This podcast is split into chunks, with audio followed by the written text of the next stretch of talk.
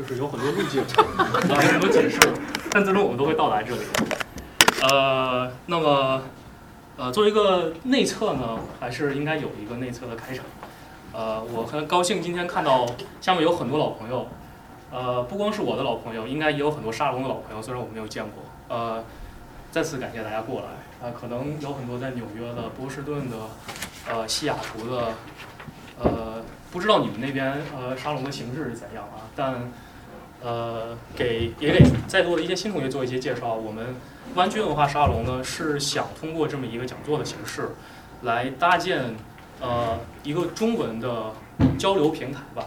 然后希望能够把由于我们现在社会分工造成的这种行业知识和观点的壁垒之间建立一建立一些沟通的桥梁，然后也给大家一个能够呃进行一些呃问题对对一些问题进行认真深入和有效的讨论，呃不至于让知识在这个目前媒体的喧嚣的环境中失去光彩。嗯，沙龙呢最开始是起源于密歇根大学，然后呃我们一开始呃小规模进行讨论的这些人，后来开枝散叶到美国各地，呃就形成了现在这么一个局面啊。虽然我们之间没有什么 officially 的合作，但我们还是有很强的这个精神上的传承。所以如果以后大家有兴趣，也可以了解一下我们这些兄弟姐妹的组织啊，回头我们也会把他们的信息发到群里面。呃，那今天的案例阶段就告一段落。呃，再介绍一下今天我们的话题，我们的话题是量子物理与科幻作品推荐。嗯，其实今天呃主要分两个部分吧，一个是量子物理，一个是科幻作品，一个描述我们的呃现实生活，一个描述我们的精神世界。那么这两个世界最神奇的共同点就在于，它们都会由一套非常简单的逻辑和规则衍生出非常复杂和美妙的呃图景。那么当它们在我们主讲的手里交汇的时候，会有怎样的火花？我觉得是今天我特别期待的一个内容。呃，那么在正式开始之前呢，呃，我希望作为一个线下的活动，既然大家都来到这里，自然是希望能够认识一些有趣的人，呃，接触一些之前不熟悉的面孔。那么能不能从我开始，大家自己做一个简单的自我介绍，然后我们再进入正式的环节，好不好？呃呃，我叫田鹏，我是密歇根大学 EE 的博士，然后现在在湾区的 Materials 工作。嗯，非常高兴见到大家。哦，对，呃那我们 Lady first，主讲人吧。我们把主讲留到最后了，怎么样？好，压轴压轴。呃，大家好，我叫蒋可真，蒋介石的蒋，朱可真的可真。然后我是学法律的，然后现在在湾区一个律所工作。欢迎欢迎欢迎欢迎，诚惶诚恐。好，大家好，我叫孙萌，我在斯坦福做博士后，免疫学的博士后。这是群主啊，如果不知道群在哪儿，一会儿我们会传一个这个 小小小传单啊。群主发红包吧。到时候到时候管你报销。可以可以可以，我们下次现场发吧。嗯，大家好，我叫林石，我在 Dropbox 做。欢迎欢迎。大家好，我叫胡梦蝶，我在 Facebook 做码农，这样把我的位置拉低了。然后我不知道大家以前在湾区有没有参加过其他的分享活动，然后呃，其实我在以前的其他活动中也分享过一些书啊什么的，也希望以后能跟大家多交流。好，好，欢迎后面几期的一位主讲。呃，大家好，我叫肖毅，呃，我也在 Facebook 做马农，你们认识吗？认识认识。哦，好的好的，希望多带一些认识的人过来。欢迎欢迎。呃，大家好，我叫叶子超，我在啊苹果工作。啊，我第一次来这里参加这个文化沙龙。啊，我们也是第一次。我们也是第一次。就是说之前的沙龙我也没参加过。嗯，没关系，这个后面常来就好。欢迎欢迎。呃，躲在角落的，呃你你还是跑不了。欢迎欢迎。你好。哦，我叫李一威，然后我我我本科是学医的，然后最后改成 CS 在黑道。好，呃，中南，我是那个密西根的，所以就是很早以前就知道有沙龙。后来去纽约读书的时候，也经常去老赵那边。呃，赵成他是沙龙。所以对沙龙特别特别有感情。每次听说他开门了，就是湾区新开张，非常非常开心。欢迎老朋友。其实我们算重启了，之前有过一段，但呃，我叫杨子涵，我在呃我在奥克兰做建筑设计，然后以前在网上听过的那个纽约文化沙龙，然后知道湾区我就赶快来了。对，好，我们的音频应该后续也会上线吧？嗯，对，但我们会推迟一段时间，以免你们都不来现场，然后我们就只剩两个人，所以呃你可以期待一下，但期待有预期。呃，大家好，我叫董一娜，我也是在奥克兰一家建筑公司做建筑设计，你是同事。嗯哦，欢迎欢迎欢迎。呃，大家好，我叫任晶晶，我在 Netflix 做往安全方面的科研和码农。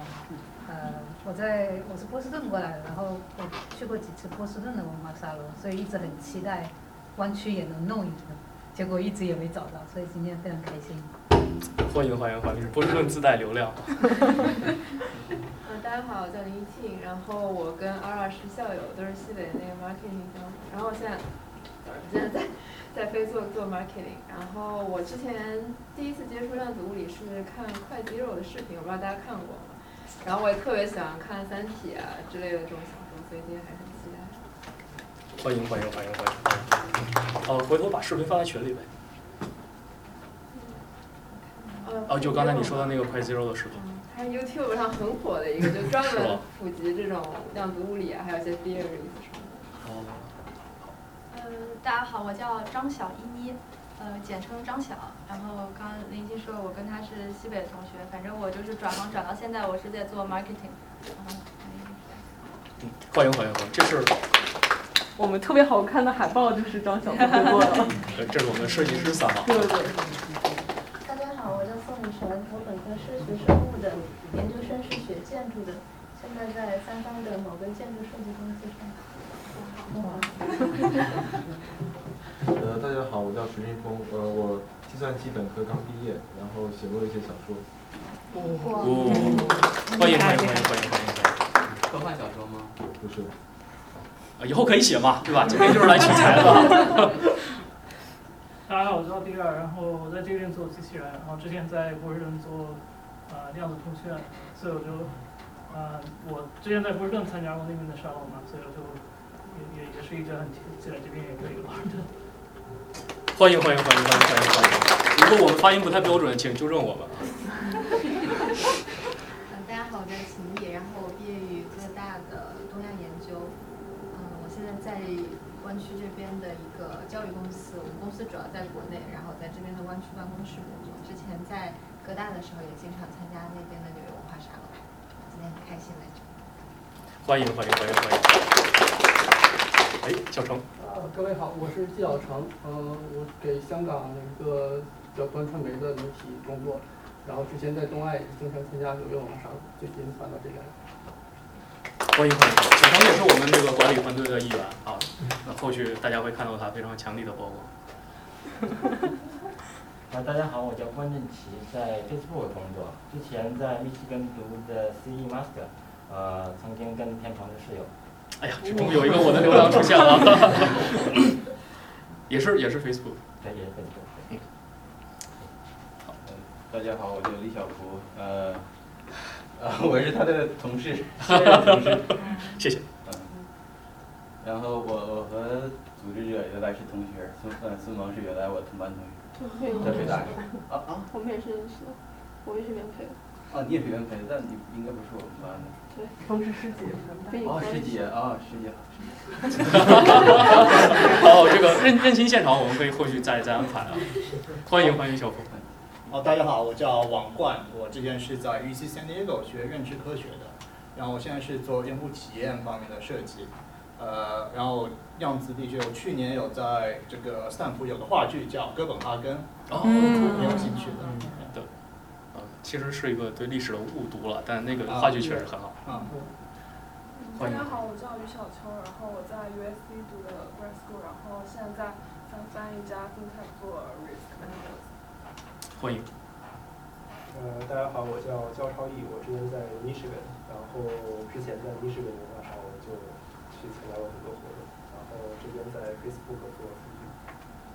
欢迎欢迎，流量三号。我叫吴希慧，然后我在微软做码农 data 相关的 data info，然后我之前是在呃智大上的 master，然后呃，然后对于量子物理呃，我是就是有很浅很浅的了解，我是读那本那个 Carlo 的那本七七堂极简物理课，然后对这个量子物理就稍微有一点了解，对。欢迎欢迎欢迎，今天应该会有稍微更科普一点的。啊，大家好，我叫郭宇，然后之前是 Stanford double E 的 PhD，然后现在在 Stanford 继续做 postdoc。对我，我之前在这边有学过物理系开的量子场论，不过现在全部都还给老师了，一点都不记得了。欢迎欢迎欢迎。这边还有两位。哦，有两位新来的朋友。啊，对，呃，我叫我叫欧阳图，然后我在苹果做工程师。就我同事。哦，我是 IB 同事。啊，我叫胡倩，我是一名营养师，在 Stanford Hospital 工作，是他的妻子，他的朋友。给我带来流量。热烈欢迎家属团。好，那我们把最后介绍和时间留给主讲吧。好好好，谢谢谢谢主持人。呃，我可能大家都读了我那个自我介绍了，我叫 Ivy，然后现在是在苹果做呃数据相关的工作，然后呃我是就是之前也是对。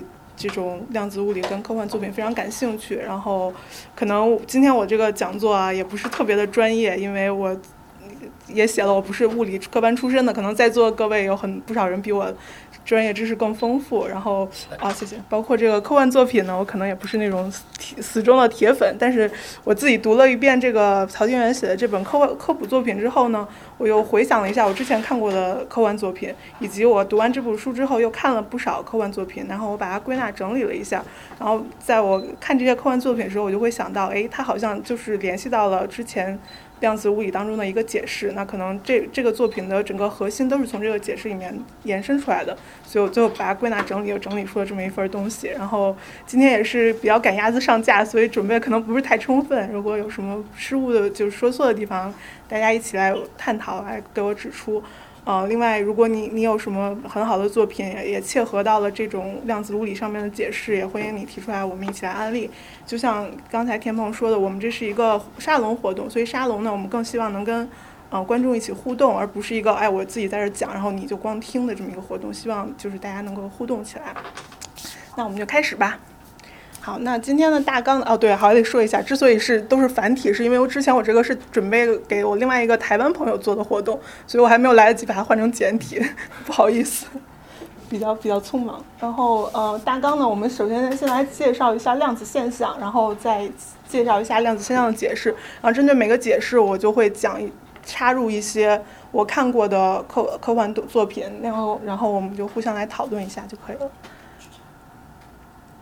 啊，首先我们来说这个量子现象，可能不知道有多少人了解，呃，什么是量子？就当当我们说呃分子啊、原子这些微观粒子的时候，它也叫子，但是量子也叫子，但量子并不是指真正的一个微观粒子，而是说能量是有最小单位的，也就是能量它是一块儿一块儿一块儿。呃，一部分一部分的，然后由此引申出来的一个意义就是，这整个世界是不连续的，你无法能够找到一半的量子，它是没有意义的。那当我们讨论到这个它是不连续的时候，就是它它的意味是什么呢？我们可以来看一个这样的实验，在每一个呃就是量双缝实验，在每一个解释介绍量子现象的时候，这个实验都是最经典、最有意义的。那如果你回忆一下，你高中可能做过这个双缝实验，基本上就是一个点光源通过通过一个缝之后，然后来到这样一个双缝，然后会出出现一个这种干涉的条纹，嗯，然后如果你当时写过实验报告的话，你可能还记得我们还研究过这个各种距离啊，然后这个缝啊，这个波长之间的关系。那当当我们把它缩小到到讨论到它的量子现象的时候，它跟这种点光源有什么样的不一样呢？当你把这个点光源换成了电子，嗯、换成一个电子束，嗯、换换如果如果你是一个一个的电电子去打过去，就相当于你在那儿放一个呃棒球，就是不停的那种棒球的训练机，你打的是一个一个的球。那如果你通过这两条缝，你你就是你 expect 它会出现的现象是两两个竖缝，就它并不会出现干涉条纹。就是当你从粒子的角度去看这些电子、这些微观粒子的时候，它出现的应该是两道条纹，因为每一个点打在这个感应屏上，它都只是一个点。呃，但是当你从波动的角度来看这个电子的话，它它就会产生这种这种呃干涉的条纹。但然后人们就会做了另外一个实验，就是，呃，它不不去打这个电子束，它一个一个电子去打。那当你只打一个电子的时候，它就只在这个感应屏上出现一个点。但是你可以重复这个实验，你就不停的往这个上面去打这个点。那你打这个点打久了之后，如果它是粒子，我们会想它应该还是出现两条竖缝，就是这两条竖缝恰好对应你这两个双缝。但是呃，但是当我们我们不停的重复打了之后呢，就像右边这道这个图我们所看到的，它出现的并不是两道竖缝，而出现的是一干就跟干涉条纹完全吻合的这么一个图像。也就是说，你我我每次打的都是一个一个的电子，它并没有，它它是如何能够知道说它它为什么会出现干涉，它自己跟自己是怎么干涉的？就是这是一个非常非常神奇的现象，嗯，就好像说这个电子还没有到达触呃感应屏之前，它已经知道了这个距离，它已经知道了这边有两条缝，它已经知道了你该如何，就是它它应该出现在哪个固定的位置，恰好能对应出这样的干涉条纹。而且最最最神奇的是，当你用去用仪器探测的时候，你说，哎，我就想知道这个这个我打出来的这一个粒子，它究竟是通过了这条缝还是这条缝？当你真正想去探测的时候，这个干涉条纹就消失了，它再也它不再呈现出干涉条纹的这种形形态，反而出现了你之前设想的两条细线的形态。而当你把这个探测仪器撤走之后呢，它又不，它又这个干涉条纹又恢复了，所以就是就好像这个电子好像已经它知道它要达到哪儿，而且你观测的手段干扰了它的行进方式，嗯。就是这，这又是一个非常非常神奇的量子现象。那在我们提出对这些量子现象有什么样的解释之前，我们先来看看，呃，在当在当时那个情况下，以呃这个物理发展的过程是怎样的？我们已经了解到了什么样的知识？首先呢，我们现在就是当我们大学里都会在讲波粒二象性，但是在当年还是一个非常非常火热的争论。啊、呃，波动说跟粒子说两两方面就是互相啊。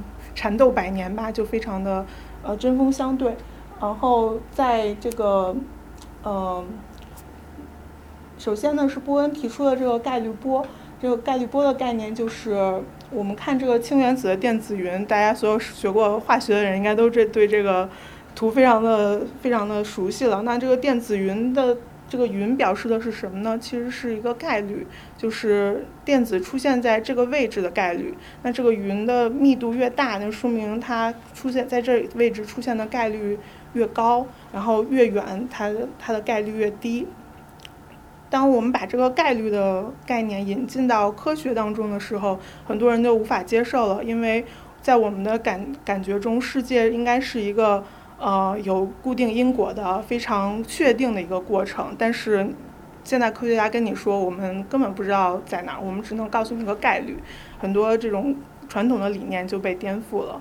接下来呢，海森堡又发现了这个不确定的原理，之前我们管它叫测不准，但其实测不准是一个非常不太准确的说法，就是并不是说我们真的无法测不准，而是它就是一个不确定的概概念。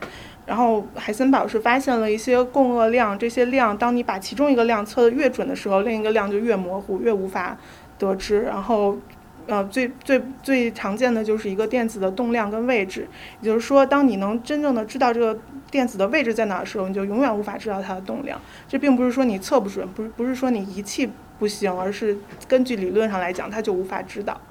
然后另外一个共轭量就是时间跟能量，这这个时间跟能量在一起就就更可怕了，就相当于是如果你把一个时间定的非常非常精准，那你的能量就可以无穷大，你的能量的变的变化就可以无穷大，所以由此产生的一个非常呃非常经典的理论就叫宇宙暴涨理论，就是宇所有宇宙的一切都有可能是在一个瞬间产生的。然后由此歘一下，宇宙就暴涨出来了。然后这个理论非常的流行，而且根据海森堡的这个不确定原理，它是非常有可能出现的。接下来呢，大家就是在在对于波呃波波粒二就对于这个波动论跟粒子论在不停的争论的时候，最终波尔提出了他的这个互补理论。互补理论说的是不存在一个绝对客观的世界。嗯，之所以我们之前刚才讲说，你去测，你去在那个缝里面加了一个仪器去测它，它就呈呈现出了粒子性，就是两条竖缝。然后你不去测它的时候，它就是干涉条纹，就是因为你的探测手段决定了它决定了，呃，它的呈现方式。也就是说，不存在一个绝对客观的世界。你说你想说电子究竟是什么？到底是粒子性还是波动性？那就取决于你怎么测它。由于你安装了探测器，想看它过左缝还是过右缝，这是一个探测它粒子性的方式，所以它就给你呈现出了粒子性。然后呢，如果你是根本不去管它，它就呈现出了这个波动性。然后这边我放了一张非常经典的这种这种图啊，这个图就是它到底是一个少妇还是一个老婆婆？那如果你就想就这较真儿说，哎，那这个图究竟画的是什么？但它并没有真正说它究竟画的是什么，它既可以是这个少妇，也可以是老婆婆。所以由此可见，就是并接下来的推论就是，并不存在一个绝对客观的世界，只有可测量的东西才是真实的。如果一个东西无法测量，它就并不真实存在。这三条理论组合在一起，是对整个这个世界的感。概念是颠覆性的，因为，嗯，这个概率啊加上不确定，它破坏了经典世界的一个严格的因果律，而这个不确定加上互补又破坏了世界的一个绝对客观存在性，也就是并不存在一个绝对客观的世界。嗯，当然你可能会想说，哎，这一切我们所刚才所说这一切，它可能都只是跟在微观世界，在非常非常小非常小这种粒子世界，嗯，当然也有很多这。这三位科学家都是那个哥本哈根学派的，然后也有很多人对他们的学派的这种理论做出挑战。那最经典的挑战，可能大家每个人都听过，就是薛定谔的猫。由此呢，就他通过一个这种思想实验，把这种微观粒子的这种不确定性引入到了宏观世界当中。嗯，不了解的人，我就快速的讲一下，就是他安排了一个这种呃原子衰变。会释放出中子，然后这个中子会触发这个毒气瓶，然后这个原子呢，在未观测的时候，它处于一个衰变和未衰变的叠加状态，然后由此呢，你就会说，哎，那这个猫在这个盒子里面究竟是活的还是死的呢？所以它把这种，呃，微观的这种状态的衰变和未衰变的叠加。变成了猫猫死跟猫活的叠加。当我们去想微观粒子说啊衰变未衰变，我们根本可能不太管它。但是当你说猫死还是猫活叠加的时候，人们就会很好奇，说那这猫到底是死还是活呢？所以就是薛定谔通过这么一个呃思想实验，把这个量子的这种非常神奇的现象引试图引入到宏观现象中，然后去 challenge 这些呃哥本哈根的人。那我们来看一下哥本哈根给出的解释是什么。嗯，所以我现在就进进入到这个解释阶段了。刚才之前讲的都是 background story，都是关关于这个量子物理的。那首先呢，关哥本哈根这个解释最重要的一点就是观测，他觉得是观测改变了这一切。当我们不观不观测的时候，整个这个系统就按照这个波函数一个概概率的函数去演化，这整个过程是一个连续可逆的过程，所以出之所以出现了这种干涉条纹。而当我们一一旦我们去进行观测，他觉得在我们进行观测这一个时间，这个波函数就整个塌缩了，变成了一个唯一的一个确定的结果。所以哥本哈根解释，如果再往后推的话，就是，呃，我们不进行观测的时候，根本不存在客观存在的世界。如果我们不看月亮的时候，月亮就是不存在的。如果只有存在是什么呢？之前呃哲学家说存在就是被感知，那在哥本哈根学派看来，存在就是被测量，只有有测量的意义才是有意义的。嗯，我国有一个非常著名的这个哲学家，之前也说过类似的话，他说在这个王明呃王阳明在《传习录》里面说。啊，先生由南镇，亦有指言中花树问曰：“天下无心外之物，如此花树，在深山中自开自落，与我心意何相关？”先生曰：“你未看此花时，此花与汝心呃同归于寂；你来看此花时，则此花颜色一一时明白起来，则知此花不在你心之外。”那这种这种中国这种传统的这种哲学，当当当你把看改成观测的时候，基本上就是描述了哥本哈根解释的意思。当然，嗯，接下来我们推荐推荐一个这个作品。在这之前，就是因为这个概念比较难，就不知道大家有没有什么问题对于量子物理还有刚刚介绍的内容。欢迎大家有什么问题就随时随时提问。对，可以随时谈。为什么为什么看是这么特殊的一个东西？你觉得？呃。那我猫看一眼会不会也会有？对对对，接下来会讲。嗯，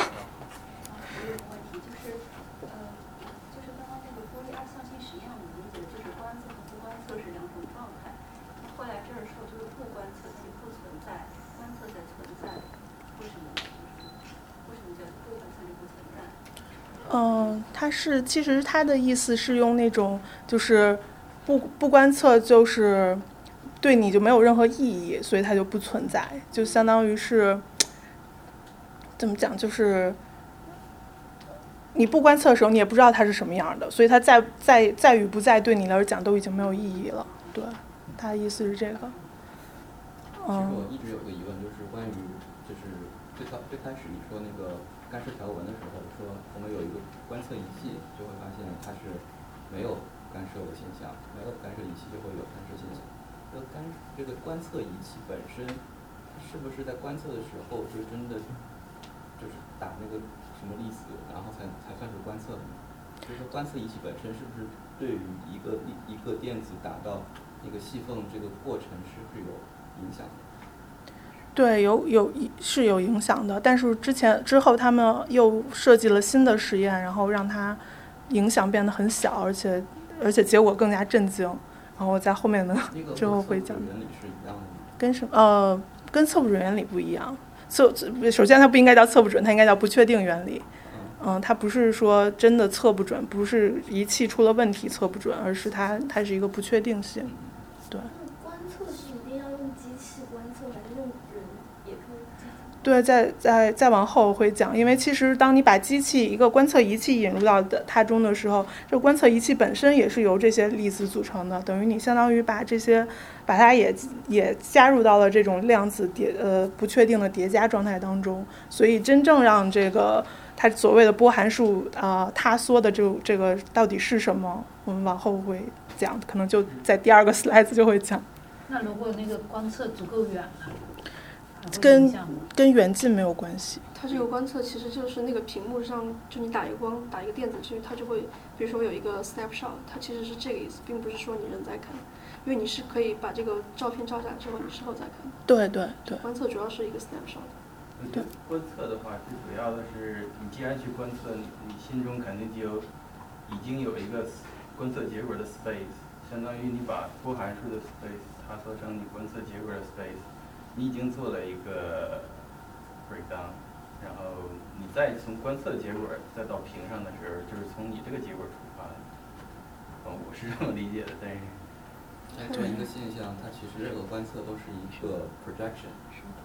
嗯，对，都是一个投影。但是不太知道真实的是啥样，没有没有办法通过一个观测方式来保证所有的信息。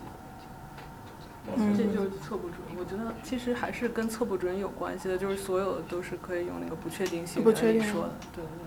但是你刚才说的那个观测就会影响结果，其实他说的是，你把一个缝给遮住之后，它就它就不变，并不是这个，主要不是这种仪器影响它这个，主要是遮住其中一个缝影响它这个。有遮住的方式，也有不遮住的方式，所以，嗯，然后嗯，那我们接接下来往下讲，有一些问题在之后可以能回答。然后虽然这个哥本哈根解释从从始至终可能都是最占主导的一个解释，但是我就就我看过的科幻小说，对于它运用的其实不是太多。然后，嗯，在这儿推荐的其实是大刘的这个球形闪电。我觉得它非常精妙的一点是，它引入了这种强观测者和弱观测者的概念。我是先读的这个小说，后看的这些科普读物，所以我非常被它误导。我一直以为这个强观测者、弱观测者是物物理上真实存在的一个现象，后来发现是他编出来的。但是我觉得非常非常有意思。他他这个小说里面，呃，之所以叫球形闪电，是是，嗯，就是球形闪电是一个真实存在的自然现象，但是，嗯，他给给给球形闪电给出了一一种科幻的解释。他说，球形闪电其实就是一个红电子，就是我们都知道电子是很小的，但他说，这等电子变了很变成很大了之后，就变成一个闪电的样子，然后还还挺还挺有道理的感觉。如果真有红电子这个东西，感觉就是球形闪电。然后呢？这个球球形闪电等于这个电子差异大之后，它就把这个这个量子现象一下就非常粗暴的带入到了这种宏观的现实现实生活当中，然后它就是。然然后他又引入了这种强观测者和弱观测者概念，他感他的感觉就是，如果我们很多人所有人一起盯着这个这个东西，然后这东西就定住不动了。但如果我可能是只有一个人看，或者并不是看，可能只是听到，或者只是闻到，或者只是尝到，就是另外另外的这种感感官方式去观测它，那它就呃它的波函波函数塌缩的这个过程就会减慢。然后他他的那个剧情中当中也设计了非常巧妙的方式来引引用，然后并且他还他还说这个人这个死亡的过程是一个从强观测者到弱观测者，最终变成一个非观测者的过程。然后整个整个这个故事的构思非常精巧，而且我觉得个人觉得其实是比《三体》更适合影视化的一部作品。如果你没有读过的话，可以读一下。我觉得它整个故事非常完整，然后。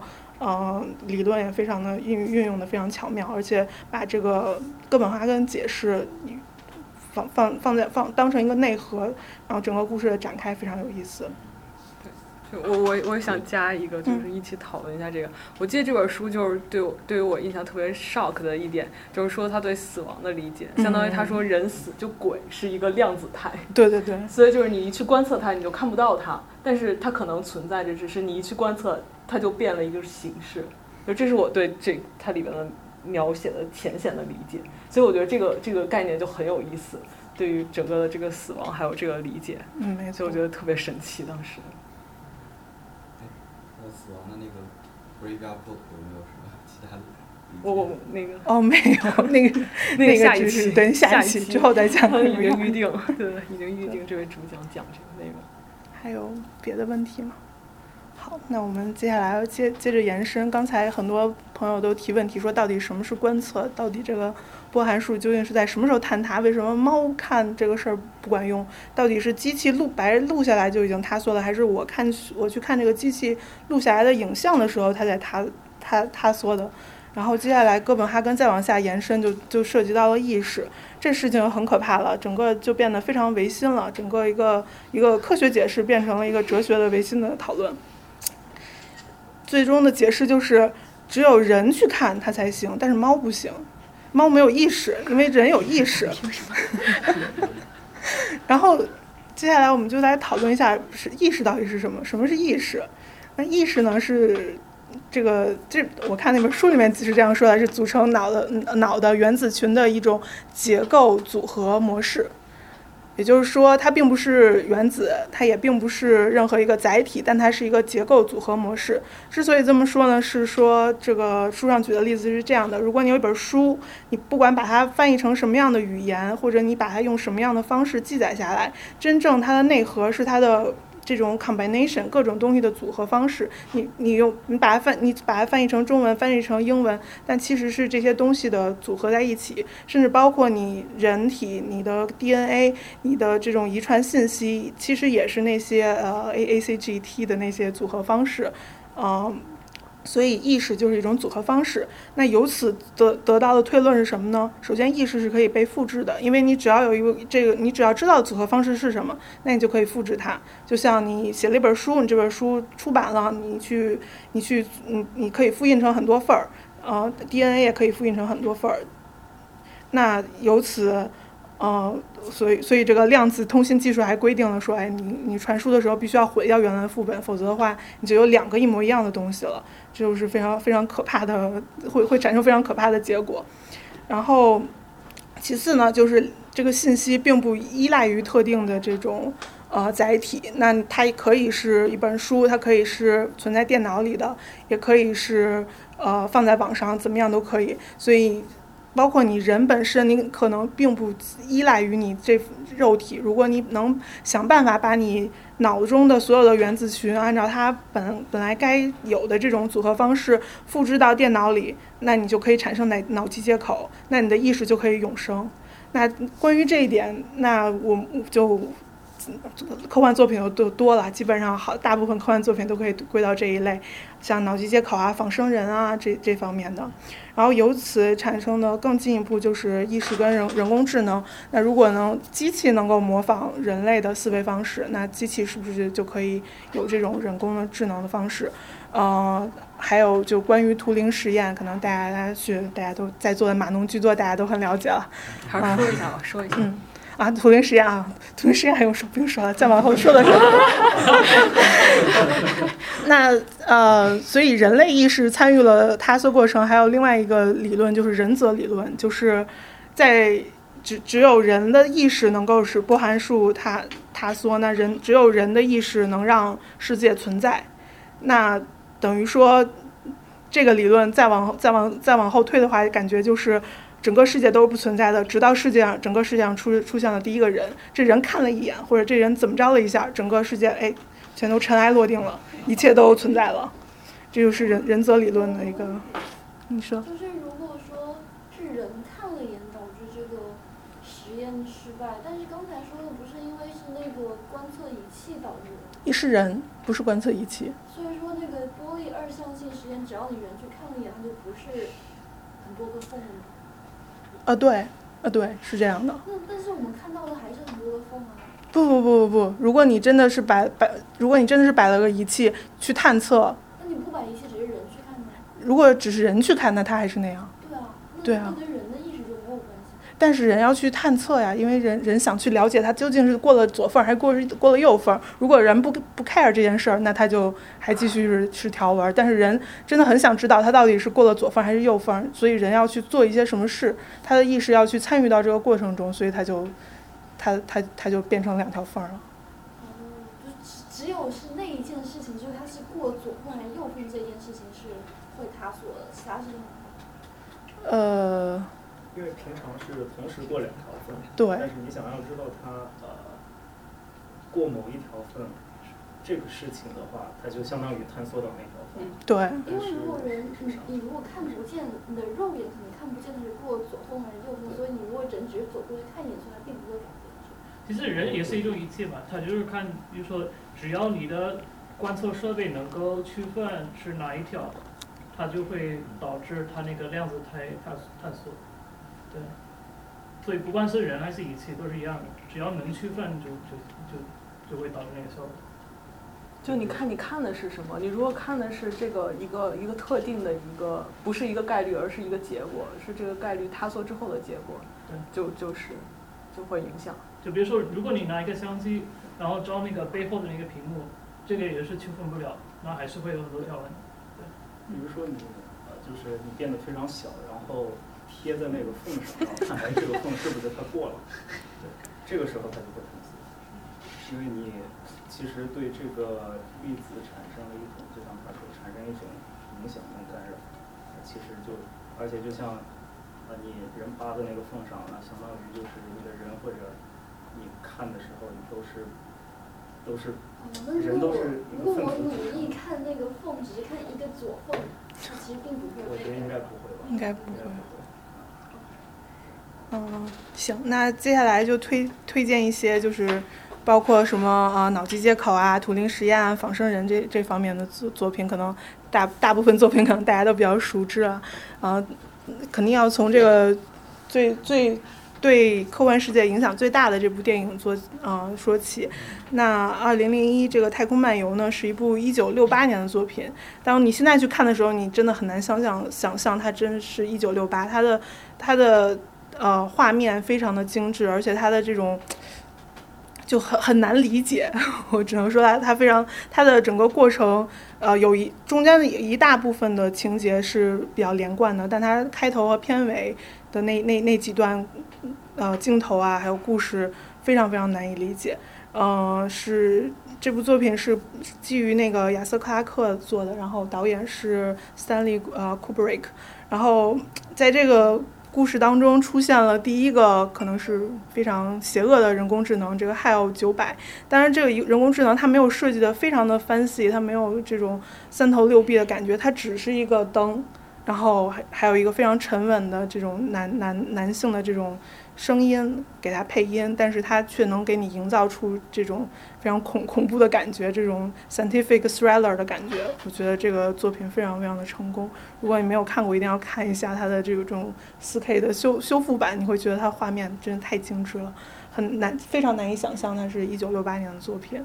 嗯，呃，有个问题，这个是历史上第一个呃 evil AI 的不知道哎，其可能不一定是，但是但我觉得是最著名的一个 evil AI。不是，你要真说历史上第一个，我觉得是 Frankenstein。哦，有道理。Frankenstein 严格意义上来讲不是邪恶吧？你要定义邪恶。对对对这个也是个好问题。呃，谢谢。嗯，然后它是一个机器人。第二个人，生化人。没有具体其实没有接。嗯，接下来也是也是非常经典的作品，就是《Blade Runner》。我觉得可能大家应该都看过这部吧。然后最最近也是出了续作，我觉得续续作也是非常精彩，延续了前作的这种精神内涵。嗯，也是根据那个呃菲利普迪克的小说改编的。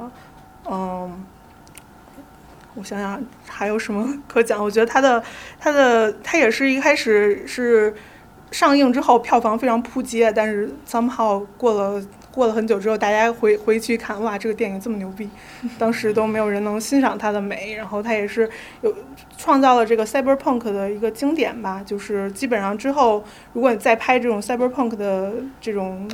呃，赛博朋克的这种片子，你都会以借鉴它，都会哎，总是跟 some somehow 这种基调都会非常像这部电影，感觉这个只要你拍的是赛博朋克，你这个天空永远那么阴沉，然后都是高科技低生活这种感觉，都都源来源于这部作品。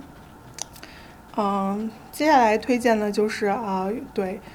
动画片了。由于之前大家也看到我是这个漫画社的 副社长，所以我基本上努力的在每个里面都插一下关于 A C G 相关的东西。嗯，那《攻壳机动队》我不知道大家有没有看过的，嗯，当然也有人跟我争论叫宫壳，但是我还是喜欢读攻壳。这个也是非常非常经典的作品，嗯，讲的是什么呢？讲的是这个。在近未来，人人类社会全面的一体化、电子化了。电子化之后，又催生出了新的犯罪方式，因为你、你、你每个人都有个脑机接口啊，然后都都有一体啊，都有假肢，都有电子化的这些设备，但是。犯新的犯罪方式就是它可以入侵到你的电脑，它入侵到你的这个脑机接口里面，它抹去你的记忆，它可以操纵你去犯了个罪，杀了个人什么的。然后于是就催生出了这种新的这种呃，这个这个日本警视厅就成立了一个公安九课，专门对付这种新兴的犯罪模式。然后主角就是草剃素子，草剃素子是一个从小就是。被全全身就幼年因为事故，他全身就只剩下大脑跟脊椎，所以他全身都是机体化的，有点像最近的那个那个那个电影叫什么《冲梦》改编的那个呃战斗天使阿阿丽塔，他也是全身都是一体化了。然后他他就是也是脑脑机接口，然后帮有有很多就是他这个这个这个动画，它不光是它有那个。TV 版有剧场版，然后非常非常多的篇幅，然后在 TV 版里面都是这种单元剧，一个一个故事，然后当然背后有一个幕后 boss，然后把这些看看起来没有什么关联的呃案子都串到一起，然后呃在剧场版里面呢，都是一个一个独立的故事。然后我这边放的是它一九九五年的这个剧场版跟二零零四年的这个这个 Innocence 的剧场版。我个人呃，当然你也可可以看到，如果你之前看过我们的海报，二零零四年的这个我也是选用了这张图作为我们的海报。我非我个人是非常喜欢这个无罪的这个剧场版。嗯，稍微多说两句，推荐一下，他是这个押井守导演导的。他押井守这个导演非常有自己的个人风格，所以他当他去导这部作品的时候，更多的感觉是他自己的个人风格融入了这个故事，然后嗯，更更多的像像一个他的同人同人剧的感觉。然后在这部作品里面，这个素子她本身她本来已经是一个一体人了，但她她的意识 somehow 已经跟另外一个人工智能融合，她自己已经消散在这个网络中了。所以这个故事的主角是呃素子之前的同事啊下属，然后他们去调查一个案子，这个案子是呃机器人暴走，有一些机器人的艺伎，然后他们在艺伎街 somehow 就暴走了，违反了机器人的三大定律，所以他们两个人去探索这个案子。这这部电影呢，就是你不太需要之前的一些知识，所以你可以直接看，你也不用不用去说啊，我一定要把前面 TV 版和第一个剧场版看完了再看，不用的，你可以直接去看它。然后它整个的画面非常的非常的绚丽精彩，然后音乐配的非常，那个傀儡摇真的是特别的震撼人心。然后嗯，中间有很多大段的这种哲学上的探讨，但是由于它的这种画面跟这种音乐的这种加持吧，所以你不觉得这个哲学探讨非常的枯燥，反倒非常有意思。我我看过很多遍，而且我还看过这种导演的那种呃探讨版，就是前面放着这个电影，后面导演在聊天，然后对导演剪辑版，我觉得非常有意思。嗯，剧场版还是很多部剧？呃，这两部是有的。然后之后，呃，这个一九九五年这个跟二零零四年的剧场版就是在电影放的电影版，嗯。那 TV 版是？TV 版是呃，就是那种一季一季就没，TV 版现在也有很多，还有 S 后面还有后面又出了很多，对。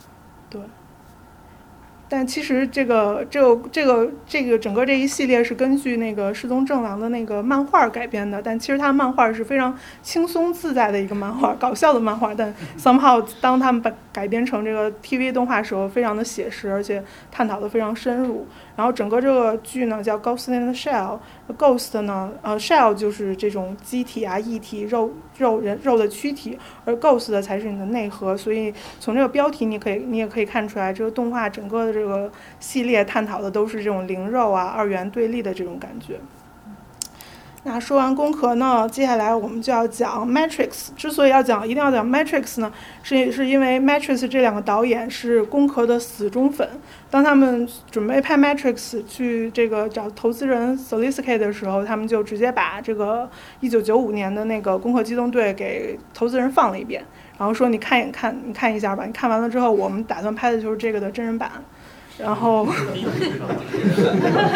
然后这底下我放了两个链接，一个是一个 YouTube 视频，对比了这个当中非常相相近的，呃，就攻壳跟那个一九九五年的那个攻攻一九九五年攻壳跟这个 Matrix 非常相近的剪辑跟呃镜头分镜，还有一个知乎也是对比了一下这这两者，所以可以说这个 Matrix 的导演是从攻壳机动队里面吸取了非常多的经验，然后才拍出了 Matrix，然后马上要拍第四部啊，这么厉害。而且原班人马是有漫画吗？还是我我不是很了解这方面的。后续出了，这是是不是后面电影出了成曲之后，然后又给我们画了漫画？对对对，有动画。有动画，有动画，而且动画是找的同一个制作公司，跟那个工壳是同一个，都是 Production IG 做的。哦。然后 Matrix 主要讲的一个故事，其实是缸中缸中之脑的问题。嗯，缸中之脑大家都知道吗？讲一下，讲一下吧。缸中之脑的意思是说，我们人所能感知到的这这一切，基本上都是你你你的都是这些信号传递到你的大脑，你才能感知到的。比如说我看到的，我触碰到的，我去做的任何事，都是一个信号传递到了大脑。那如果我直接去刺激你的大脑相应的感应区，你你也会产生同样的感觉，即使你自己并没有并没有去触碰或并没有去看到这些东西。所以就有一个思想实验或者有一个理论，就是说，其实我们每个人都是一个放在这种福尔马林缸或者什么缸里面的一个脑子。然后你你现在所看到的一切都是啊，可能有一个邪恶的机器人在那砰砰砰砰戳你。所以你才能看到这些，你才能听到这些。但你如何能证实你并不是缸中之脑呢？你真的真的没法证实。就像你如何能证实你自己不是精神病呢？是一个无解的问题。所以这个 Matrix 就是说，哎，你真是你想你想继续生活在这个虚假的现实当中，还是你真的想追求现实，看看真实的世界到底是怎样的？嗯，然后接下来一部呢是这个机器鸡，我不知道有多少人看到。其实这是一个挺小众的电影，二零一五年。然后我也是在听说非常好之后，我也是在电影院里看的，非常有意思。整个这个机器机的这个故事就是一个图灵实验，图灵实验就是看，嗯，就是想看说这个 AI 究竟能厉害到什么程度，能不能让一个人把一个 AI 误认误认为是一个人。那这个整个的这个小一个小成本的投资电影。主演一共就只有三个人，一个一个制作这个 AI 的一个一个呃科学家，然后一个一个机器人就是 X Machina，还有一个做用来做图灵测试的被试，然后然后这个这个图灵测试的被试每天来来来来到这个封闭的空间，它的目的就是来看说到底这这个做出来的这个机器人能不能通过我的测试，能不能让我知道它究竟是机器人还是不是。然后，哎，这个这个片子啊，我再讲多了就剧透了，所以你可以自己去看一下。嗯，确实很不错的。对，非常非常不错的电影。然后，呃，再再往深一步，就是《West World》，可能大火的 HBO 的这个仿生仿生机器人的戏，也是我觉得前两季还不错，这再往后拍，我就不知道它剧情要走向会怎样了。最早是 Westworld，最早是有一有过一部小成本制作的电影，在一九七八年的时候，后来 HBO 看上了这个剧之后，请来了这个 J.J. Abrams 还有 Jonathan 诺兰，他们是小诺兰，不是那个大诺兰，那诺兰弟弟，他们一起他们一起来做这个片子，呃，设定非常的完备，而且非常硬核。HBO 财大气粗，各种效果非常的好，而且我觉得至少前两季的那个剧情线互相交织还是非常的震撼震撼的。如果没有看过的朋友可以去补一下。好，那我们这个关于机器人仿生人的这些电影先介绍到这儿，往接下来我们再看一个更加恐怖的实验。之前有有朋友说这个测试啊，这个你去探测，你可能已经破坏了这个原子的呃行进方向或者怎么样。我们来看一下这个惠勒的这个延迟实验。这延迟实验导致的结果是在历史发生之后再决定它怎么发生的。也就是说，你现在可以决定过去怎么样，你未来可以决定现在是怎么样的。非常非常非常恐怖的实验，我试试图讲一下它究竟是怎样。首先，你也还是跟以前一样，一个电子打过来，然后你在这块加了一个这种半透镜，它这个半透镜的感觉是跟之前左缝右缝是一样的，也就是说，它是一个量子的不不确定的一个随机状态，它有可能走这条线，有可能走这条线。它是要么往上，要么直直飞，要么是一个反射过去了。然后你这边有两个镜子，然后这两个镜子是就是一个为了改变它的方向的。这两个镜子倒没什么。然后到终点的时候，如果你如果你这块不理它，那它要么走左边，要么走右边。所以你那两个 detector，你要么从这边看到它，要么从那边看到它。这这这只到到此为止应该都可以理解。然后，但是我在终点的时候呢，我也可以再加一个这种透镜，然后我这个透镜的角度，经经过我的角度的调整，我可以让它迫使它从显示出这个反射条纹来，或者我迫使它从一个方向过来。如果我加了，比如说我加了这个透镜，我就强迫它从从一个方向过来，我强迫它从上面就从上面的那个 detector 可以看到它，这这个。镜子的角度是可以可以可以确定的，也就是，嗯，到到此为止还可以理解吧？不好意思，我没太懂，就是那个 B S 二的第二个那个透镜是是做什么用的？那个 B S 二是为了确定它从哪个方向来，就是我加了之后，我调整它的角度，比如说我只想从上面观测到它，那我就加这么一个透镜，把它加在这儿，那我它就可以从它就可以，我就可以确定它只从上面那个角度看到它。就是说，如果它是从 Path One 那边过来，就看不见了，是吗？呃，你说从上面看，就是是上面那个 detector 可以看见。上面那个，对对。或者是，哎，是怎么着来的？好像还，或者是可以那个，就是你加了之后可以看到干涉条纹，然后你不加的时候，你只能看到点。就你加了之后呢，它可能是从两条道一起来的，但是如果你不加的时候，你是只能在那两个 detector 看到它，就是你只能看到点。本身它也是一个半透镜，是吧？对对对。那就相当于，从下边来的有一部分也反到这边。嗯，对对对对，没错。就是你加了之后，它它你就能看到那个干涉条纹，因为你可以调整它的角度，让它产生那个干涉条纹。如果你不加它，你就只你就只能看到，要么是从，要么在上面的 detector 看到一个点，要么在那边的 detector 看到一个点。但是，哦，就是就是说不加这个透镜的话，呃，光子，因为我们发是单光子，对吧？嗯。所以它在第一个那个半透镜的时候，它只能选择一条路径对通过。然后我们在两个 detector 里面就只能看到一个 detector 有反应，对对吧？但如果加了第二个透镜的话，我们就有可能观测到这个光子同时通了两个路径，虽然是单个光子，对对吧？对。但是，呃，这个整个这个实验的 trick 在于，你第二个透镜加不加与不加，是有可可以在这个光子已经透过了第一个透镜之后，你再决定的。也就是说，如果这时候光子可能已经在那个 mirror 那儿了，它已经过了这个透镜了。不管它走的 pass 一还是 pass 二，还是它同时走了两条 pass，但是我这个透镜我是加还是不加，我可以在它已经到了那个地步，我再决定。假如说我这时候说，那我加这加上这个透镜吧，我一加上这个透镜，意味着这个光子必须要从两条路一起来。但这时候它其实已经选，要么选择了其中一条路，要么。对，就是，就是你这个加加与不加，其实是它之后再，你可以之后再决定。就你已经在这个历史发生了之后，你再决定它是怎么过来的。我能理解这个理论实验，但是现实中你能够做到这么快的加？现实中真的已经有人做做出来了，而且结果结论就是像理论预测的一模一样。就只要加了就会变成双缝，就是变成缝。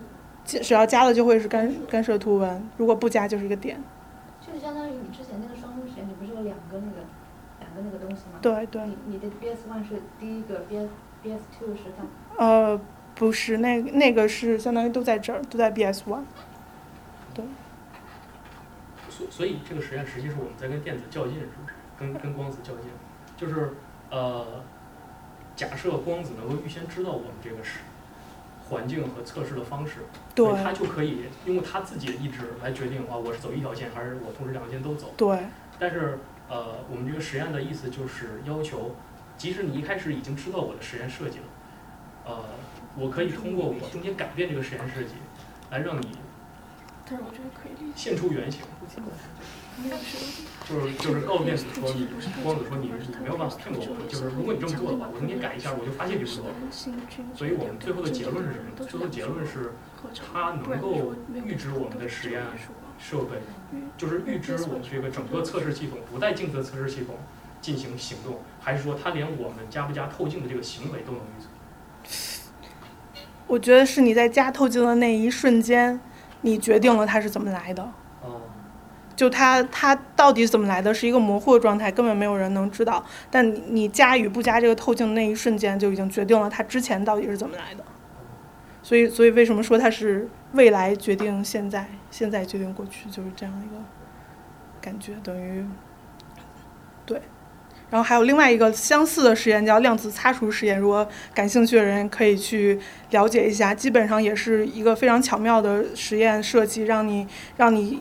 有的时候可以去得知它是从哪条道来的，但当你把这个光程给缩短之后，你无法得知到底它是从哪方面来的时候，那个干涉条纹又出现了。当你有办办法 pot 有这个 potential 能知道的时候，它那干涉条纹立刻就消失了，非常非常神奇。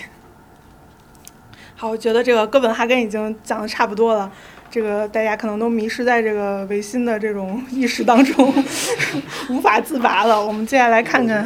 唯心的这个解释应该是这个作者自己加的吧？就是说从物理学的我们学的这个哥本哈根的角度来讲，应该就是没有后面这个唯心的这一块儿。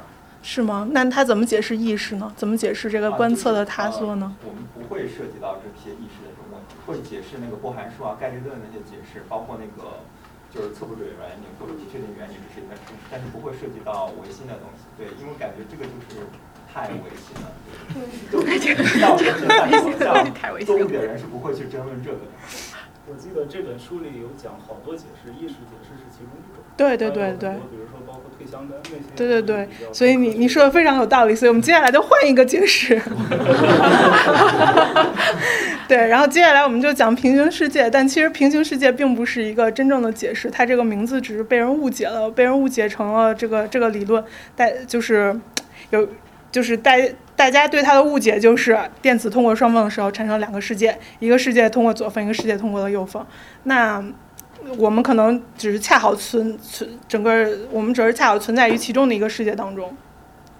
就这这个之之后，我再讲为什么这是一个误解啊。但是由此，我们就就就更多的这个科幻作品都是从由此产生的。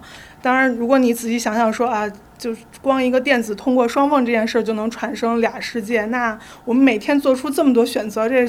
这岂不是成千上万、上亿个世界都都在同时产生着？感觉这个非常的大材小用啊！一个一个世界歘这样就分裂了。不过很很多的故事都是这样展开的。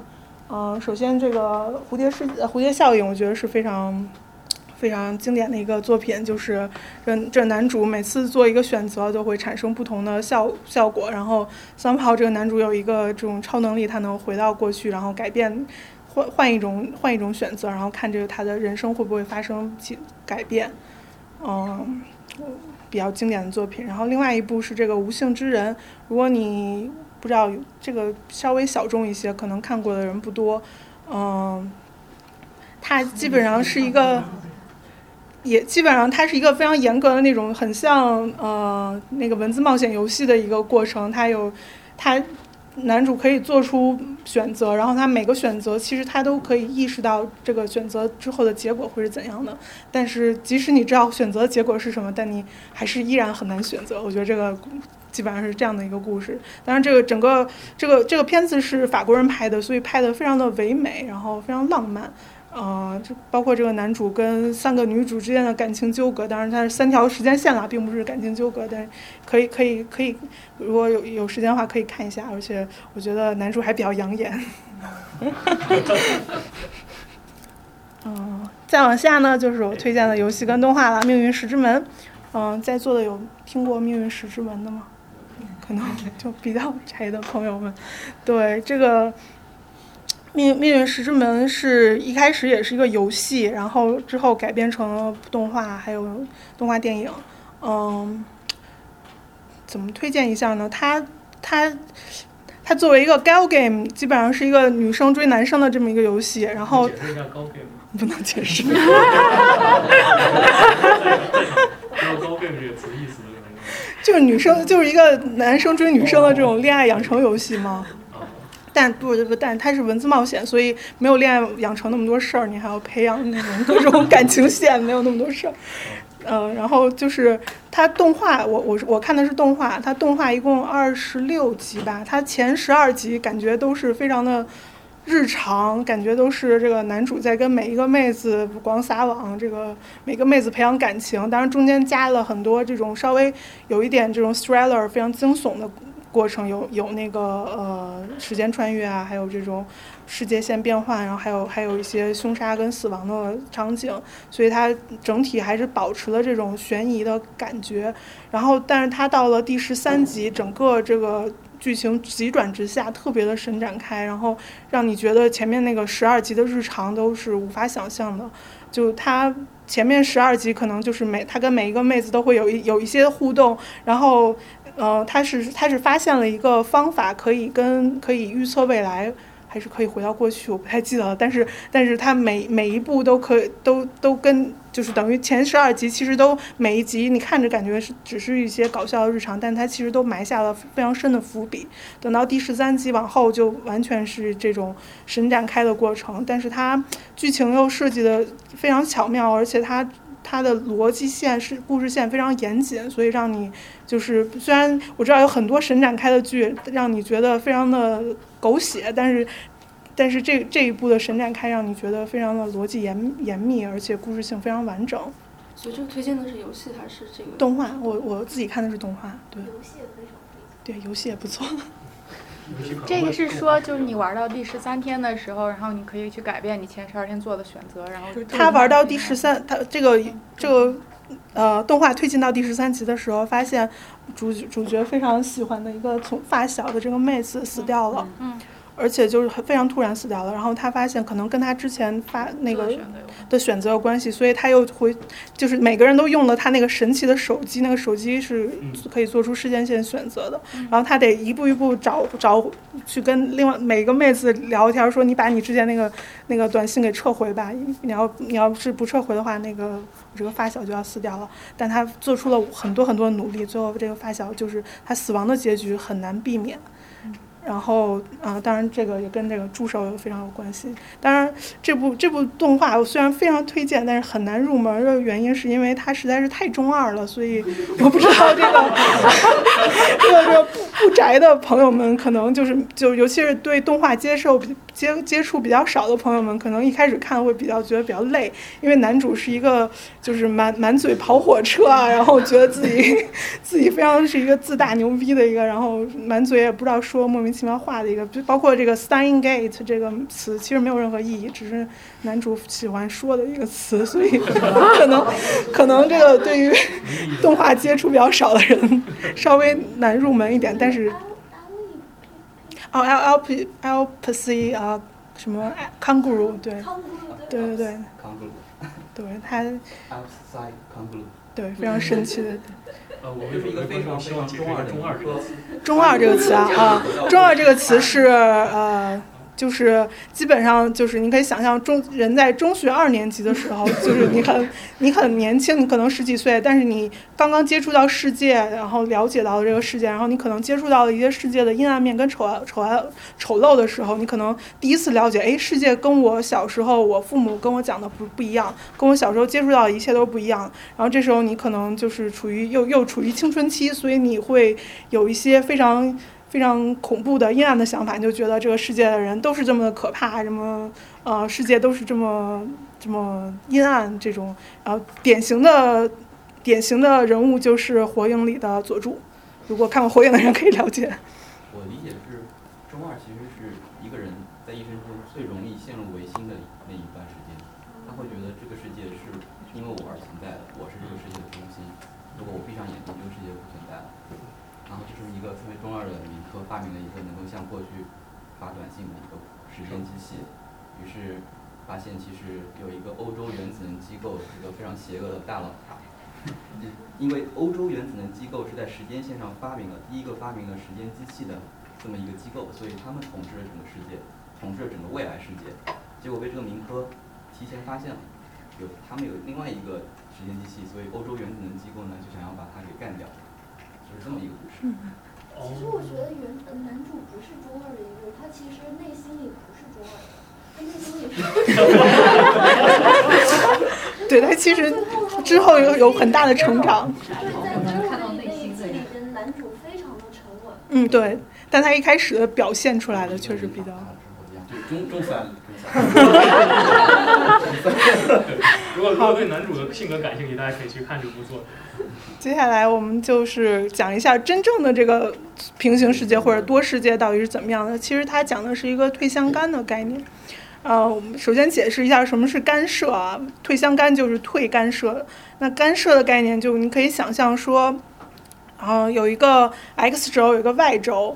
那如果有一个点只在 y 轴上移动，那对于 x 轴来讲的话，它没有任何的感知感受到它这个活动。那如果它如果这个点不在 y 轴上活动，它在这个呃 y 等于 x 轴上活动，那它就会在 x 轴上有一个移，它的移动会在 x 轴上有一个投影。那这样这样的话，这样就等于它它的移动会跟这个 x 轴是干涉的，所以它 x 轴也能感受到它的投影。那嗯、多世界的解释就是说。呃，在我们这种宏观的世界，我们跟另外一个世界是没有干涉的；但在原子、在电子那么小的尺度上，它跟另外一个世界是有干涉的，所以它能感受到另外一个世界。那它的意思就是这个，呃，可能电子真的只通过了一个缝，但 some somehow 它感受到了另外一个世界的通过另外一个缝的那个电子，所以它会产生产生那个干涉条纹。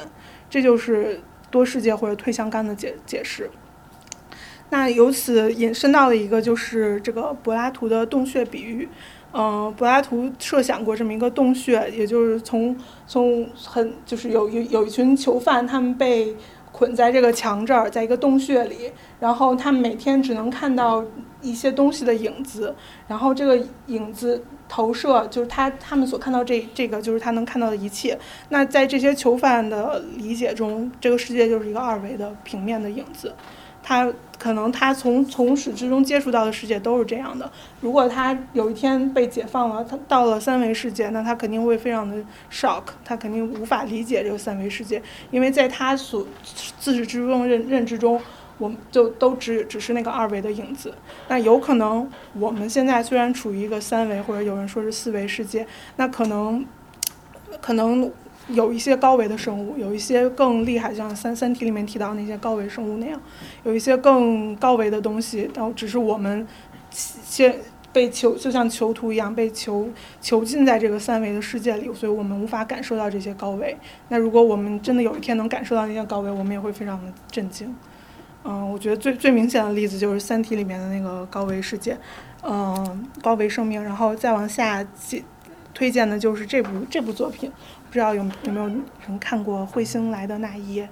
没有看过的人一定要去看一下，非常的精彩。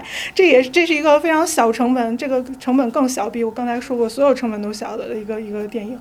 这电影之所以有这么多的海报，就是它每一个海报都都对应了其中的一个一个一个 case 吧。呃，而且而且你看这个这个作品本身就就叫 coherence，简直是对于退相干理论的一个完美的解释。它的整个呃剧情其实没有什么剧情，就是一堆好好朋友在一个周末，然后大家一起来来一个房子聚餐，就这么一个事儿。然后但是恰好正好那天有一个彗星要过境，然后这个导演就说，哎，这个编剧就觉得说，哎，彗星一来就。Somehow 这个世界这个 co coherence 的关系就展现在这个宏观世界当中了，嗯，而且他们就是遇到了这种就是另外一个世界的自己这种感觉，然后当时的当然这个作为一个 scientific thriller 的当中也有很多悬疑啊，非常恐怖的场景，他们很怕说走走出去之后走不回自己的那个房间，所以他们就弄了一个标记物来标记自己所在的房间究竟是什么。然后每个每个房间选的东西都不一样，然后每一个这个荧光棒的颜色也都不一样。然后，而且这个电影不光这个这个剧情啊，这个 coherence 非常有意思，而他拍摄手手法也非常有意思，他简直像是一个狼人杀直播游戏一样，因为他他他完全没有剧本儿，它没他没有告诉大家整个过程是怎样的，而且他就在导演的房子里拍摄，你可以看到他多多省钱，非常小成本。然后每每天这个演员收到一封信，告诉你你今天该干嘛，但是然后你究竟怎么演都自由发发挥。所以这个电影的前十分钟看的非常没有头绪，因为就你光你一开始看的时候你就觉得这莫名其妙，就一堆人在说话，而且每个人的人物关系可能也不是那么明确。但是如果你看完整部片子，然后你再翻回头看这十分钟，你会发现可能这个 coherence 这个 decoherence 的过程就可能在你想象的之前比你想象的开始的更早。所以非非常有意思的电影，推荐大家。而这个电影是在湾区拍的，看起来非常带人。哦，是吗？就有一个演员说，我今天从奥克兰开车哦过来，对对对另一个人说我在什么 S F 芭蕾剧团。对对对对对，是相反，对。那下次我们可以在那儿办一期上网。好，那还回得来吗你要带三种不同的荧光棒。对，你要带荧光棒过去。大家都注意观察我的发型。嗯，然后所有的平行世界都是一样的发型。在接下来推荐的这部呃，我我能插一嘴？哦，你说。对，就是这个小成本的呃烧脑科幻电影，还有一部我也想给大家推荐，叫做《那个男人》啊，这个男人来自地球。哦呃，你看过同学可能知道我在说什么。他可能比这个还小成本，他整个场景几乎没有外景，就是在晚上屋子里面有一个大学的呃七个人，包括教授和学生聊天聊了整整一个半小时，但是你从头看到尾都不会觉得闷，就是纯谈话类节目，但是特别有意思啊！我我可能再多说就剧透了，但呃推荐一下，叫做《这个男人来自地球》。好，嗯，嗯跟量子物理没有关系，是一个。对对对跟跟物理这个概念没有关系，它是属于生物的概念。又剧透了。好，那么接下来推荐的就是一个游戏，叫 Ever 呃 Seventeen 啊，Ever 十七，不知道有没有朋友听说过或者玩过？这个啊，这么厉害！这个这个这个时空轮回这个游戏是一个 Key Kid 社开发的一个也是文字冒险游戏，二零零二年发售的，非常早了。是它这个这个这个游戏公制作公司特别喜欢玩这种非常玄幻的这种 非常科幻的感觉。这它这一系列都叫什么什么 of Infinity，然后这是它其中的第二部，叫 The Out of Infinity。呃，具体的过程，具具体的这个内容是有一堆，就是在近未来，当然这个二零二零零二年说近未来是二零一七年，就已经 已经过了。那近未来，他们有一个海海海下的一个主题公园，然后是一个深海的这种主题公园，但是主这个主题公园突然发生了事故，然后一群青年的青年少男少女就被困在那儿了，然后你你就作为其中的一个角色，你要帮助大家想办法逃出去。然后在这个游戏当中，你控制两个人，一个是男主是有有名有姓的，另外一个是一个呃失忆的少年，而且你发现这两个人就是好像他们他们之他们。从他们的视角来看，有一些人是重叠的，有但是有一些人呢，只出现在在这个有名有姓的男主男主角这儿，没出现在那个那个那个呃失忆少年那儿。有一些人只出现在失忆少年那儿，但是他们的故事 somehow 又非常的相似，而且好像还能衔接上，就非就是他这个。这个游戏充分利用了这种呃文文本阅读这种是方式，然后给你产生了一种这种叙述性的轨迹，让你让你就不停的想去猜测究竟究竟到底怎么回事儿，为什么两拨人好像又又有重合，但是又在同一个场景被困被困住了。然后这个游戏也是设定你一定要。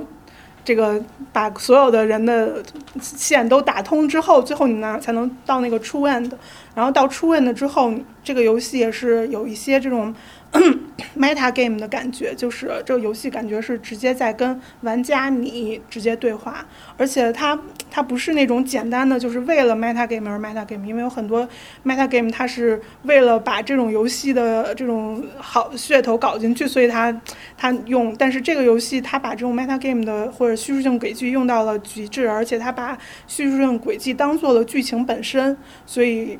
非常有意思。如果你想知道剧透的话，可以来找我，但我不想在大家面前把这个故事剧透了。但是我觉得它的剧情非常巧妙。我并没有玩这个游戏，我看的是实况。在这在此特此在此特意推荐那个，如果不想打这个游戏的人，可以去 B 站搜逍呃逍遥散人的实况。老散人打的啊，散人打的对。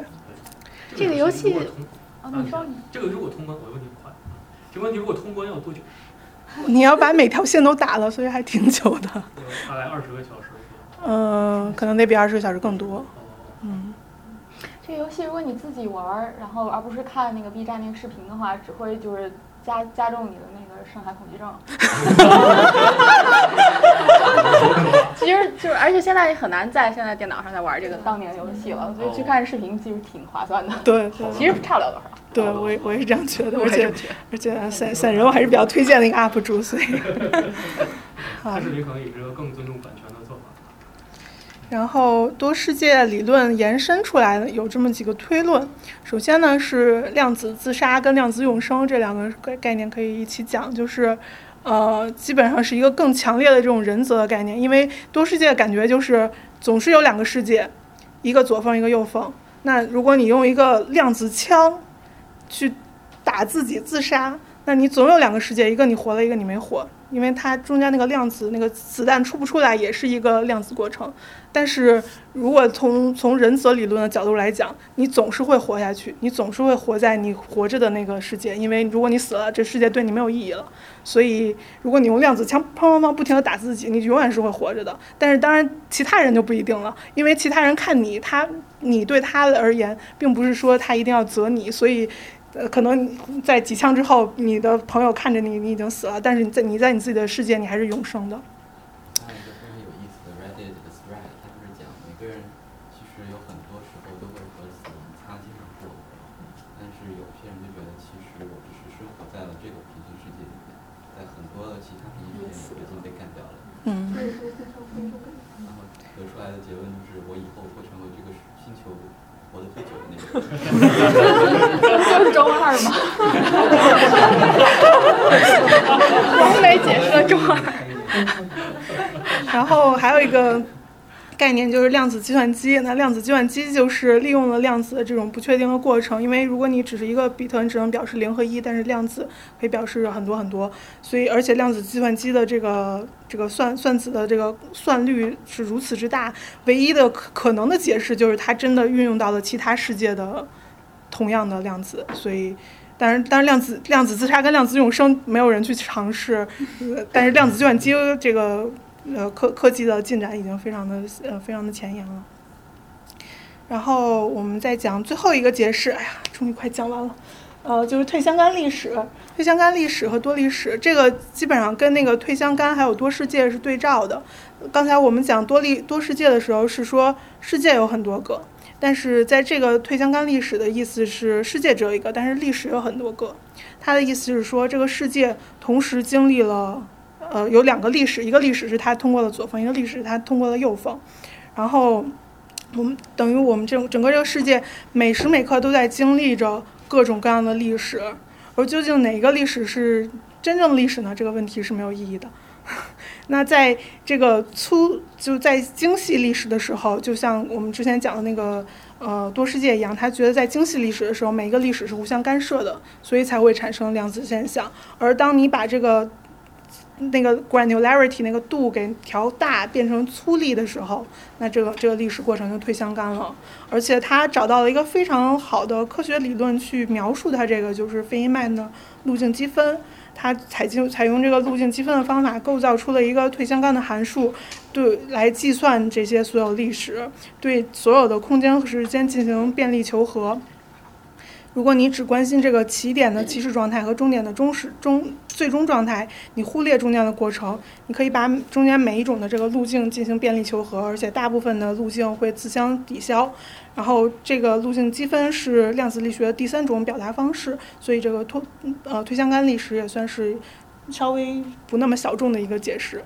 嗯。呃，可以可以举个例子，就是简单解释一下什么是调大 granular 的那个概念。嗯，就是我记得那个书上是用嗯比赛跟比分来来调呃来说的，就是如果两个队比赛，嗯，那它最精细的历史可能可以精细到说在几点几时几分哪个队进了一个球，嗯，但是你往粗了可以调可以调到，比如说这个队赢了呃进了两个球或者赢了一个球或者怎么样，但是你再往上粗粗就是这个队赢了赢了本身。或者再往上就是赢或者平，就是它这个历史你可以不断的去细分，也可以不断的往上去呃 generalize。所以就是一个事件的细节，我们考虑更越多的话，这个细节之间就会就会有干涉，对。呃，然后如果我们把这些细节忽略掉，就是考虑更笼统的结果，他们就退向干了。对，没错，就是这意思。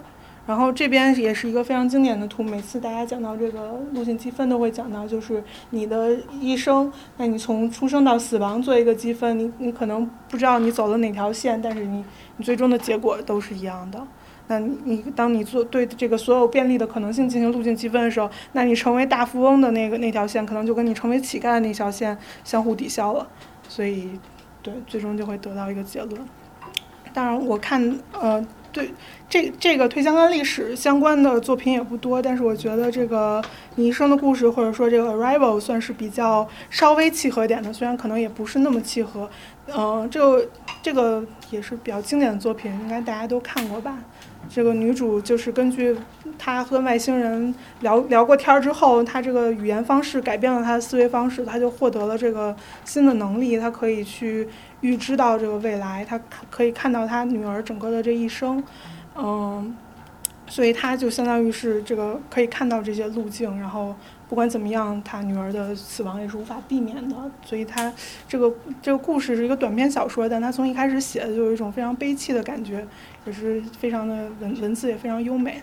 然后我这边选的这个海报特意没有选那个外星人降临，而选的这个这个外星人的这个这个语言。我觉得、嗯、这篇小说更非常有意思的一点，也是它提提醒我们说，一个一个母语一一种语言是会影响到一个人的思维方式的。所以他就在原著里，他是 就让女主整个获得了这种新的思维方式，新的方式可以预知未来。然后我觉得给我们也给我们一个警示吧。之前那个伊藤诗织，她是一个日本被性侵的一个呃女记者，她写过一个本自传。然后她当当时她被这个男性性侵的时候，她就是说，她感觉她用母语真的无法表达出她的愤怒跟拒绝，因为不管她说。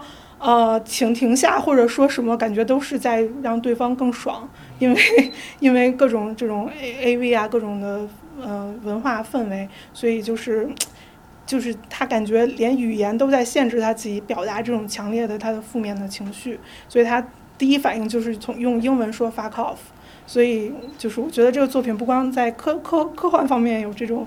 跟那个呃推相干历史有一些关系，同时他在他也在语言的这方语言学这方面也给我们一些警示。嗯，好。深的是这个作品它还探讨了自由意志还对的对这个关系。它一个很有意思的观点就是说，我们自由意志其实是我们看到了所有的可行的路径之后选择的最佳路径。我们以为是我们选择的，但其实最佳路径是决定的。对他那个小说集里面还有另外一篇也是讨论自由意志的，对他整个这本小说集的每一篇都非常经典。对，还有那个最佳呢，是对自我最佳，还是对这个世界最佳？是比较模糊，是就是最佳可以是你自己的幸福，或者全世界幸福的最大化。如果有这么一个目标函数的话，你会。那每个人的目标函数会不一样，那这个时候，嗯，你说还有一篇是什么？呃，他这个这个小说集里面一共有八篇，然后他每一篇都非常有意思，然后风格都不太一样，但是还还有一篇是什么？我得回去看一下，我忘了叫什么了。但另另确实有另另外一篇是专门讨论自由意识的。我觉得有一篇就领悟也不错，嗯就是感觉特讲是一个对语言学非常感兴趣的科幻小说家，所以他写的科幻其实都是软科幻。嗯对，我不知道软硬科幻大家对这有没有什么概念？比如说大刘的科幻就是硬科幻，它都是基于非常坚实的科学前提假设，在这个推论上在做呃科幻和情节上的演绎，然后软科幻就可能没有那么那么坚实的科学基础，呃，但它更注重的是呃社会学上和这个呃自由意志上，就是主观问题上的探讨。特德奖是一个呃在这方面非常擅长，然后把这些科幻的概念融入到语义学研究的这么一个作家。我我还挺喜欢他的作品的，但他只有这么一本小说集。对，他只有短篇小说。这个人特别逆天，他只写了大几十万字的小说，就直接拿了大家拿了好对。好，那我们最终来回顾一下，就是哥本哈根解释，我们都来讲一下这薛定谔的猫怎么回事啊？这个哥本哈根解释就是说，这猫的确又死又活，处在叠加态，但是我们一观测，它就塌缩了。退相干跟这个多多世界是说，有两只猫，有两个世界，在一个世界里活着，一个世界里死去。退相干历史跟这个多历史呢是说，哎，我们同时经历了这两种历史，但是我们这个粗历的历史。只留只留下了一种结果，当然除了这这几种解释之外，这个还有更多的解释，比如稀松啊、隐变量、自发定律，还有一种最最工具化的解释叫 shut up and calculate，就是闭 闭嘴吧，根本别想是什么解释，你就算就行了。就是大家对于这个量子物理的一种回避的方式，因为实在是太难以理解了。嗯，这大概就是我们今天讲的全部。我我突然想起来，你们说自由意志应该是《商人与炼金术士》之类的啊，应该是。对，那篇小说也非常推荐。然后我这边还有更多的科幻和烧脑作品，如果那个你对其中哪个感兴趣，我们可以一起探讨。包括纯科幻、一些太空歌剧，然后，嗯、还有一些动画。最终，最终向大家推荐这个《不朽的传奇》手冢治虫大神的一作《火鸟》，真的是非常非常的精彩，古纵纵古穿穿今，就整个把所有的故事都能串串到一起。那是个什么呀？是个漫画漫画。嗯呃，好，好那个就这样那我们感谢一下主讲吧。谢谢大家。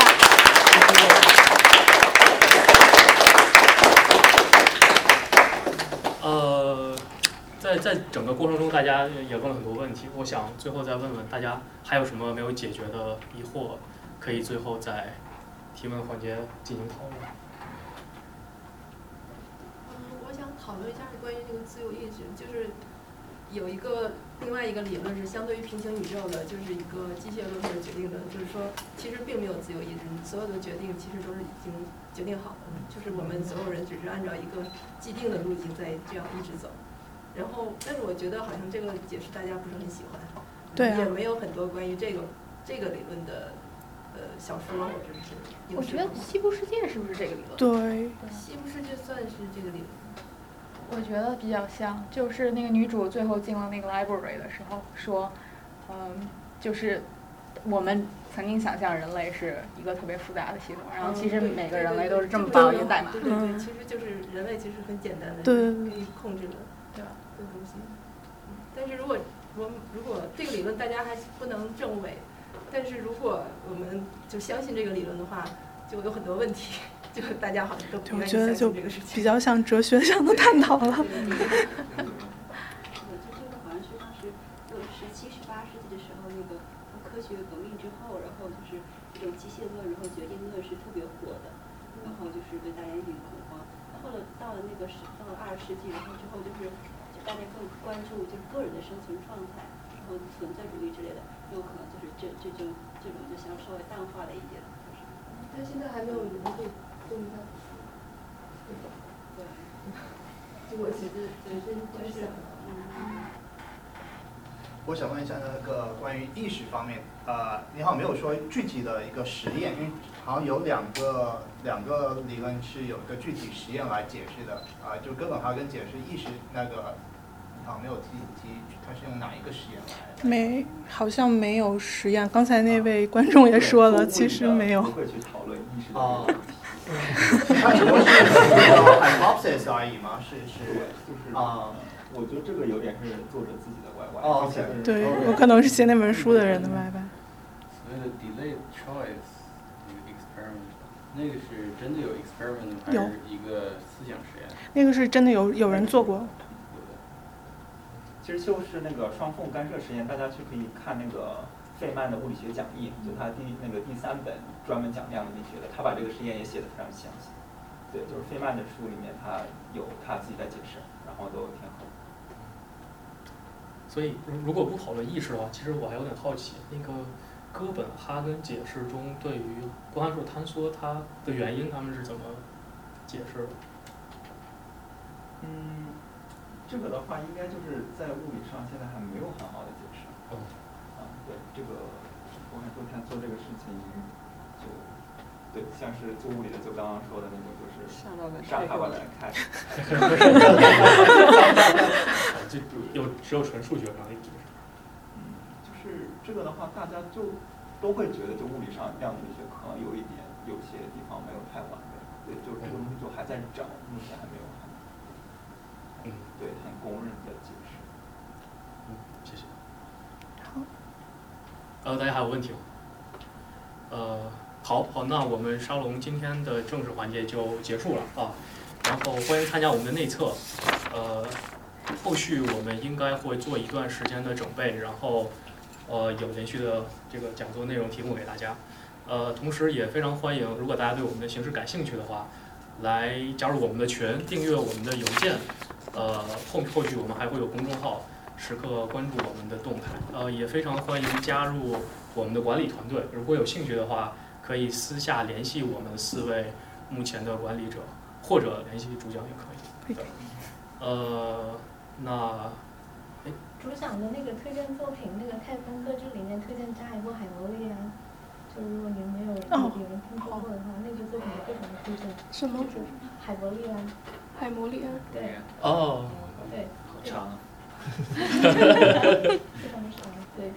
那部作品就是讲讲就未来未来人类世界，就是有一个巨大的一个 AI 一个核心在进行管理和控制，然后那个 AI 它是可以预测未来的，然后它在对人类的那个所有世界进行了那个精确计算之后，它发现有一个叫做海弗利安的星球上面有非常多的不确定性，这个时间也是倒流，然后有很多不可预测的东西在上面，所以那个人工智能它无法预测这个人类未来会怎么样。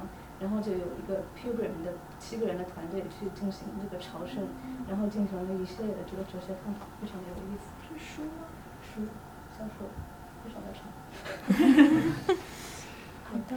好的，好的。那我们后续会呃联系主讲，把这些东西整理一下，包括 PPT，啊、可以吧？还有可以可以没问题。包括 PPT 和这个书单，我们会发到呃邮件群里吧。所以如果大家对内容感兴趣的话，先订阅我们邮件群。呃，所以就今天推荐作品几乎都是影视作品，所以还会有书是吗？啊，会吧，这上面有很多有很多书吧。嗯，这就基本上还是漫画比较多。呃，会会有几本书，至至少这个今天讲座 base 的那本书我们会发在那个邮件群里面。然后呃，还有刚才呃说自己可以讲的几位同学，我们会私下联系你们啊。呃，也欢迎大家把自己身边呃对做我们主讲感兴趣的同学，对分享感兴趣的同学介绍给我们，我们可以谈一谈。呃，好，那再次感谢大家的光临，今天的内测。哦哦哦，好的好的好的好的。好的好的好的好的。好，这是你的笔记。欢迎来捧场。哎呀，正好来听。你看过的作哦，没有，真的没有吧？在那个。那个所谓邮件群是哪个哦，他们弄了一个邮件订阅，你可以去那个，待会儿我给你发给你。你你你推我一下啊，谢谢。那个这个我们到时候在这个群里可以 announce 一下。可以，嗯，可以可以。这个 announce。这个团队是怎么样？觉得有意思吗？呃，是，山地这你可以给另外一个另外一个。站在第一排吗？台湾朋友今天这边搞过。那大家站一下第一排吧。站得下吗？这个活动，所以我之前给他们报了，但是他们那边场地其实或者出去吗？就是这个 corner，那个 corner 也行。那大家来这边吧。那个 corner 吧。啊，反正找一个 corner。都是一个型号。讲挺好的，前五分钟感觉有点紧张，后来就淡定了。后来就是你能听出来，就是前五分钟，我们感觉脑子里边有一些噪音，然后后来就好。在这儿，在这儿，在这儿吗？哦，我买的是 PS 上的。呃，就站这个角落是吧？那个主讲往中间站一点。好。太足个。太长了，我觉得两个都不够吧。往前一点可以可以蹲一下或者站起。这这这电视电视这这边这三位我蛮出来，但我只能站到电视前面就好。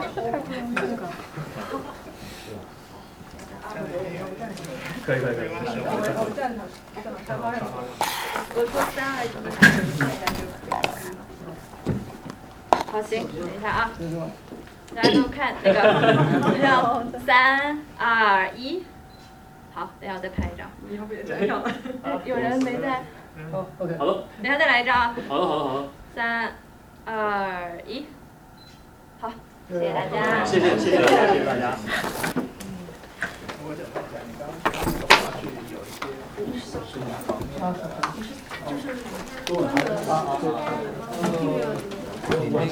家里人没来。家里没来。大家还会一起他不敢去外面吃饭，如果想要一起他特别忙，马上下周四要有个面试。